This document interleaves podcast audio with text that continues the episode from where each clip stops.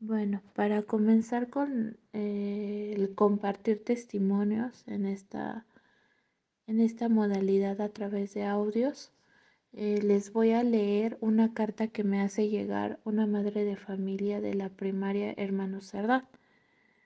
Eh, ella escribió una carta muy amablemente y no la comparto con ustedes porque usa fotografías de su niña y pues es algo muy confidencial.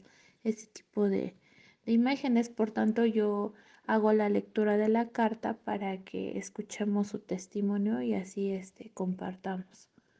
La carta dice así, mi nombre es Hortensia, mi hija se llama Naomi y cuando nació a ella le diagnosticaron síndrome de Down.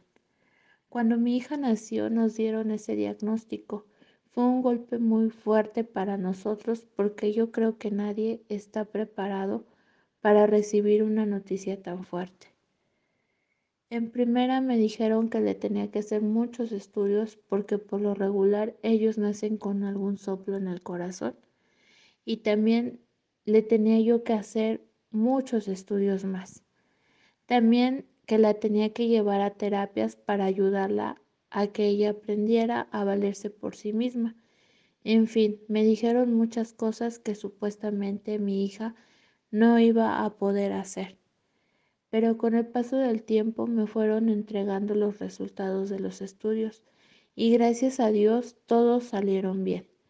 Después de que hicieron todos los estudios, empezó con sus terapias y gracias a Dios fueron buenas noticias, porque todos los terapeutas me decían que es una niña que sigue indicaciones. Y gracias a las ganas que ella tiene de aprender, a nosotros como padres y como familia, no se nos ha dificultado tanto para que ella aprenda a ser una buena persona y una niña independiente.